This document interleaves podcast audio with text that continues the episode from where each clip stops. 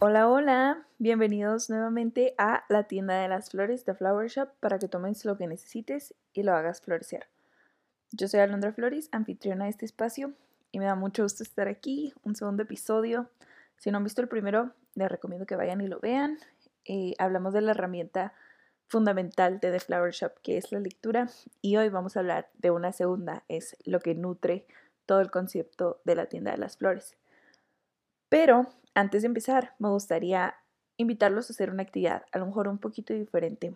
Yo sé que hoy Muchas personas a lo mejor meditan, usan journaling o cualquier otra herramienta que les ayude a conectar como con esta parte espiritual, con esta parte creativa, con esta parte de dentro de nosotros mismos. Entonces, me parece increíble, me parece súper bien que estén implementando este hábito de manera constante en sus vidas, pero a lo mejor de repente cambiarle un poquito, darle un giro, complementarlo con este otras formas que existen de llegar hasta, hasta esas partes internas de nosotros, pues está muy bien. Entonces, por eso presento esta idea que es escribirle una carta a un extraño.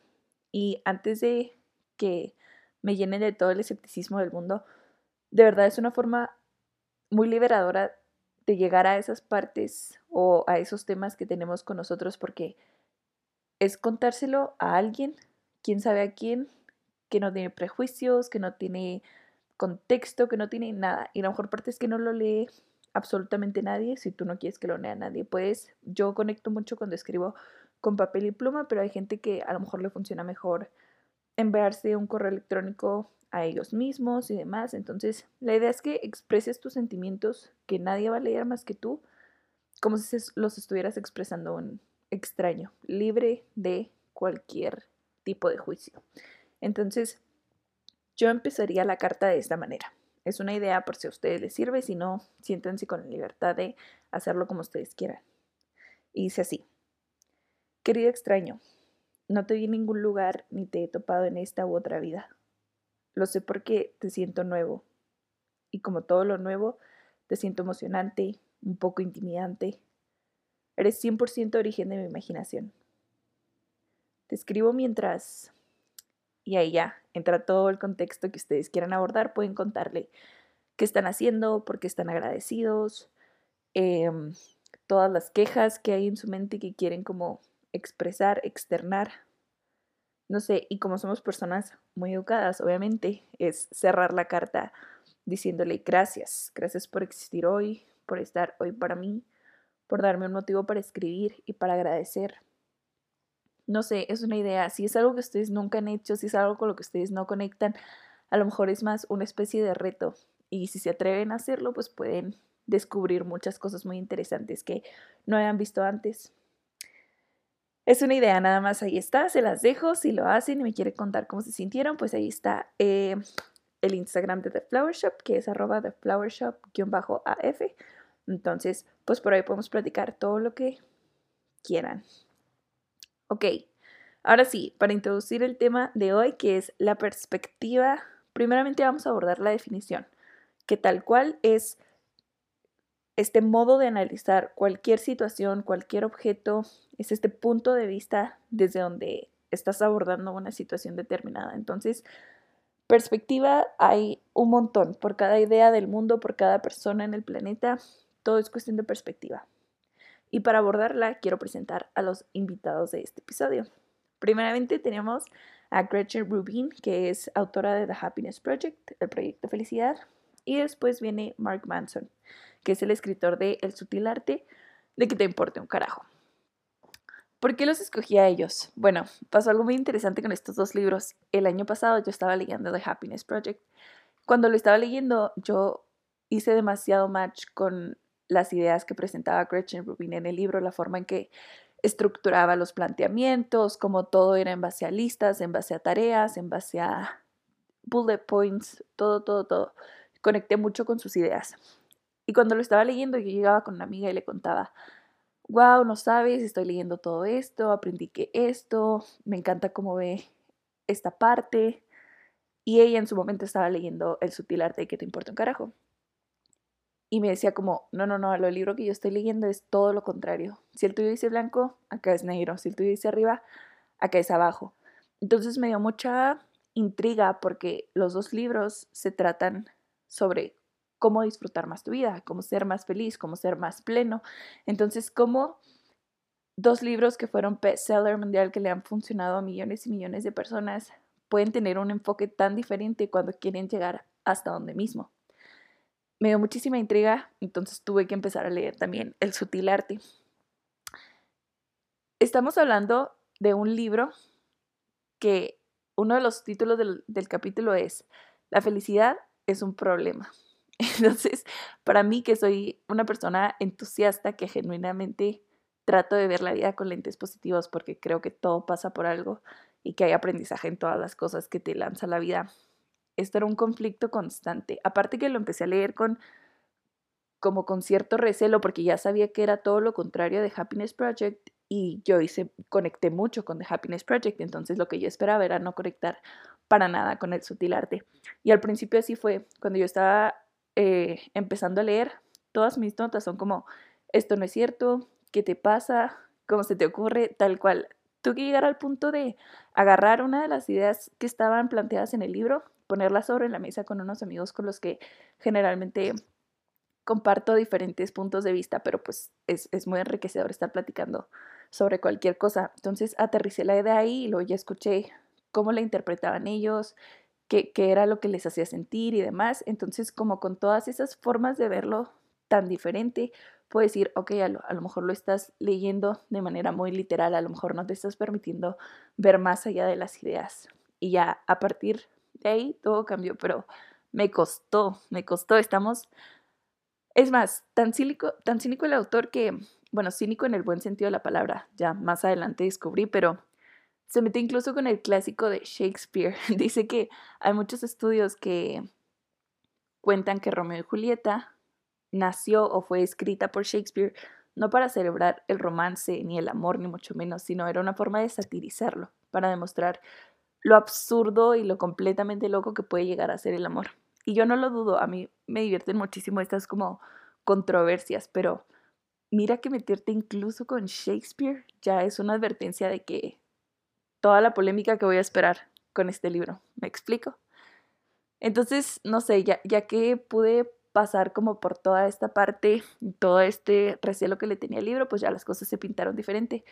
Pero quiero ejemplificar la perspectiva compartiendo ideas eh, o formas en las que abordaban ciertos temas los dos autores que eran completamente diferentes, desde un enfoque completamente diferente. A lo mejor no son siempre contrastantes, pero sí, no sé, como, como un enfoque está desde el lado de vista más positivo, más, ¿cómo lo podremos decir? Soñador, y el otro está como desde un punto de vista más real, más crudo, no sé, Mientras Gretchen Rubin decía, la autora de The Happiness Project, mientras ella hacía como que planteamientos como que una de las mejores formas de hacerte feliz es haciendo feliz a otra gente y una de las mejores formas de hacer feliz a otra gente era haciendo feliz tú mismo.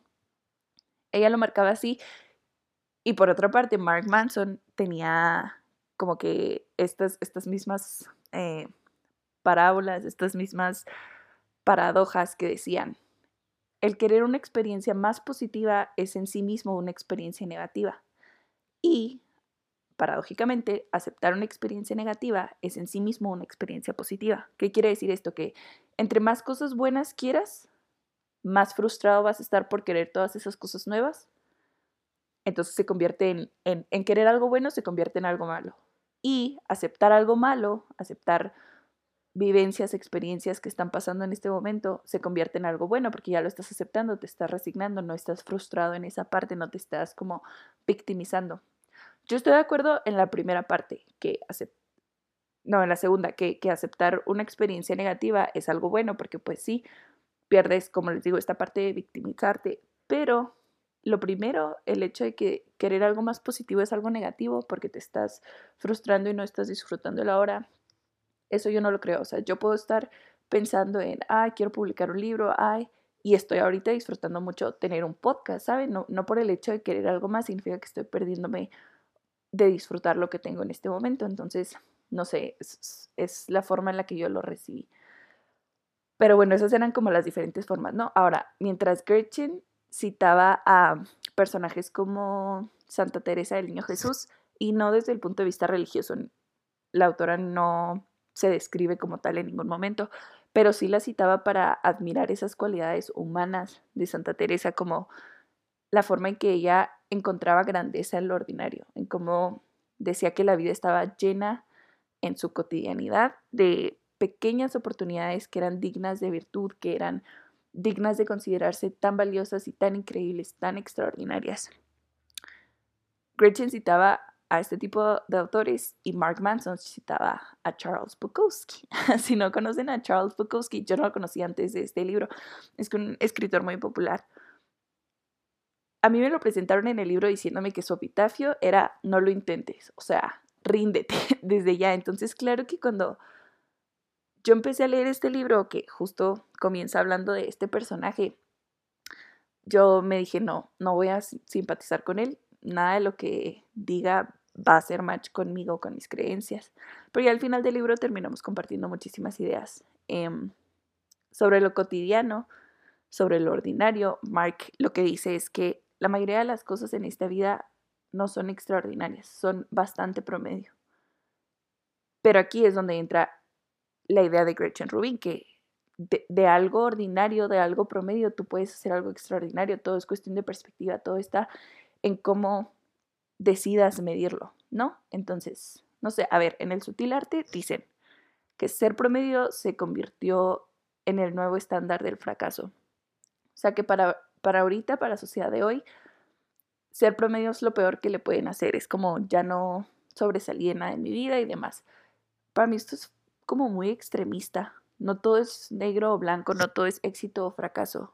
Siento que dentro de ser extraordinario hay toda una gama de colores y depende de cómo lo definas tú, depende para ti qué sea ser extraordinario. Si para mí ser extraordinario es ser un estudiante, pues estoy siendo extraordinaria por el simple hecho de levantarme todos los días a tomar mis clases. No sé, depende de dónde establezcas como ese parámetro.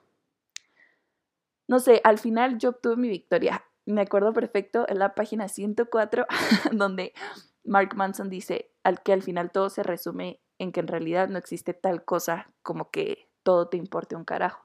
Y es verdad, él lo describe después, dice que, que entre más cosas te importen, menos te van a importar lo que de verdad tenga peso en tu vida, lo que de verdad requiera ese valor o, darle esa importancia. Entonces, no se trata de que no te importe nada, sino que te importen las cosas correctas. ¿Me explico? Entonces, gracias. Era todo lo que necesitaba escuchar, Mark. No, pero de verdad, ya después de superar mi aversión al sutil arte y que empecé a absorber sus ideas, a debatirlas, llegué a la conclusión de que los dos libros tenían el mismo fin. Les digo, vivir una vida plena, eh, aprovechar lo más que se puede la vida, exprimirla, sacarle todo su potencial. Simplemente lo hacen desde enfoques diferentes, pero al final, complementando los dos, me quedo con cuatro perspectivas que son clave para la vida. De verdad, para mí son muy, muy, muy importantes. Número uno, puedes controlar lo que puedes medir. ¿Y quién define, define esas medidas? Tú mismo. Es lo que les decía. Si para ti el éxito es simplemente el hecho de hacer algo, entonces incluso fracasar te va a saber bien. Porque para fracasar necesitas haber hecho algo. Entonces ya estás siendo exitoso. Tú decides si te evalúas con identidades de genio, de famoso, de de para tener valor necesito mil seguidores en Instagram o a lo mejor necesito 10. O si te mides con identidades como más mundanas, lo que les decía, ser un estudiante, ser un amigo, ser una pareja. El simple hecho de serlo ya te va a quitar ese peso de frustración o de tener la vara demasiado alta, algo que todavía no vas a alcanzar. Entonces, no sé, no quiero que esta idea se confunda con el hecho de conformarse, sino de ir, como les digo, superándose, reinventándose día con día, ir subiendo la vara gradualmente sin vivir con el peso de la frustración de no estar ahí, eh, que se vea muy inalcanzable, Si tú quieres cambiar la forma en que percibes tus problemas, tienes que modificar lo que valoras y lo que consideras como éxito o como fracaso. Ok, número dos, los problemas se van, no se van. Los problemas no se van, pero sí mejoran. Y eso está completamente bien. Los retos de la vida nos traen felicidad por el simple hecho de que nos permiten expandernos, nos permiten volvernos más amplios. Por ahí andan mis perros saludando. Mm, ¿Y cómo es que nos permiten volvernos más amplios? Pues simplemente al adquirir todo este conocimiento, todo esto que implica resolver ese problema, nos estamos expandiendo. La verdadera felicidad no radica en no tener problemas, sino encontrar esos problemas que disfrutes tener, que disfrutes resolver. Y aquí es bien importante recordar algo, justo lo mencionan en, el sutil arte, es solo porque algo se sienta bien no significa que sea bueno. Y solo porque algo se siente mal no significa que sea malo. Entonces hay que aprovechar, hay que disfrutar. Y al final de cuentas, el universo es un balance. Todo conlleva un sacrificio lo que sea que nos hace sentir bien, nos va a hacer sentir mal. ¿Por qué? Es la manera, es la manera que tiene, les digo, el universo de conservar este balance y al final de cuentas, decidir implica renunciar. Entonces, cada vez que estamos decidiendo sobre algo, estamos renunciando a todas las otras cosas por las que no decidimos. Ok, número tres. Disfrutar el fracaso. Este es un elemento clave para mí para lanzarme de lleno con The Flower Shop. Pensar en que si cada proyecto que iniciaba fracasaba, si cada entrada del blog que escribía no era leída, si cada episodio del podcast no lo escuchaba ni una persona, simplemente iba a estar de vuelta en donde había comenzado. Entonces, ¿por qué no tratar? Why not give it a shot? Dice una frase en The Happiness Project que if something is worth doing, it's worth doing badly. O sea, si vale la pena hacer algo, vale la pena hacerlo y que te salga mal. Disfrutar esa parte, disfrutar ese fracaso. Al final de cuentas, y aunque se escuche muy crudo, es la realidad. Todos nos vamos a morir. Entonces hoy nos estamos preocupando que si porque tal persona me va a juzgar, que si porque qué va a decir tal, tal o cual, no sé, mi familia, mis amigos. Todos vamos a llegar a donde mismo. Entonces, ¿por qué no aprovechar el tiempo que tenemos en este planeta y ejercer ese, ese poder de ser humanos de crear, de transmitir, de crecer haciendo cosas que disfrutemos. No sé. Número cuatro, que va relacionado con este punto anterior de disfrutar el fracaso, es que la dicha está en la escalada.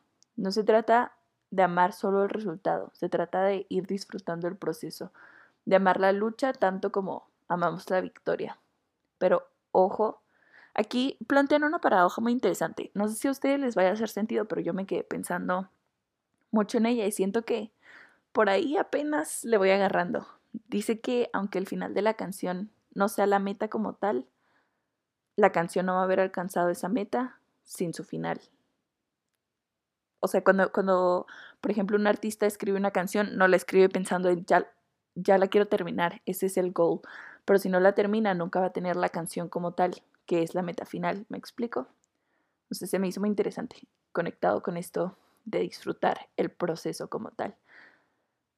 Cuando quieran cosas, cuando sientan que quieran cosas, a mí me hace muy bien como plantearme esto. Ok, ¿por qué lo quiero? ¿Qué es lo que me atrae de esto? ¿Realmente todo lo que conlleva el llegar a o simplemente lo final? Simplemente lo, atractivo. O sea, estoy dispuesto a engancharme con lo bueno y con lo malo del proceso o solamente me gusta la parte buena. No sé.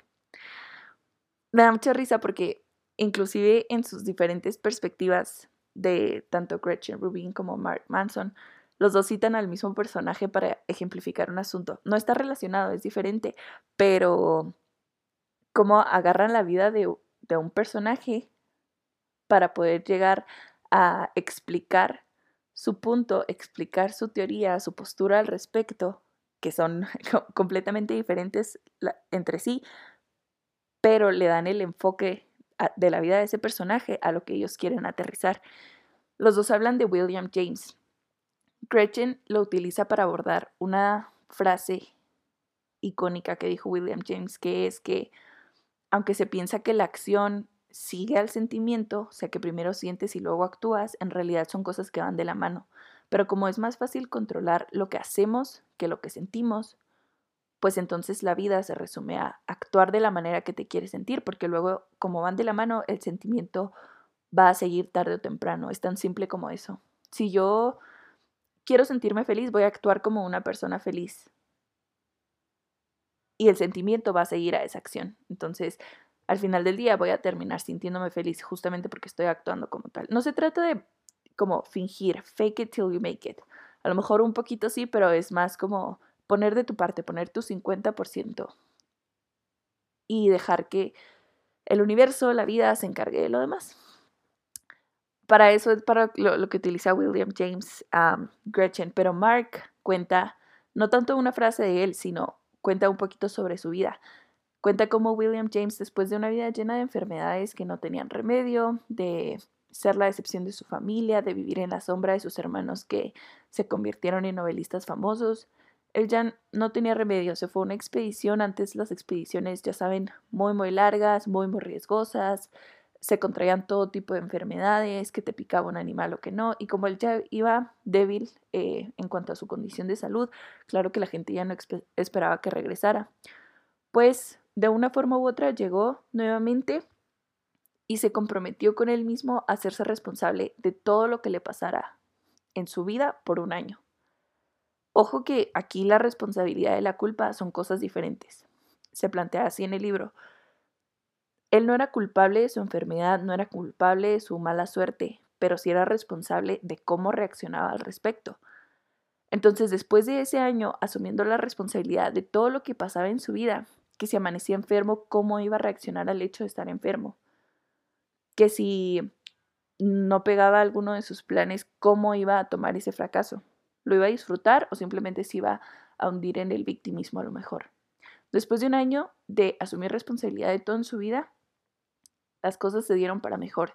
Se convirtió en el padre de la psicología estadounidense. No quería decirles en un principio quién era William James como para llegar a esta parte, pero William James se convirtió en el padre de la psicología estadounidense y todo estuvo en tomar las riendas de su vida, todo estuvo en decidir que él era responsable de cómo enfrentaba cada cosa. E, eso sí estaba dentro de su control.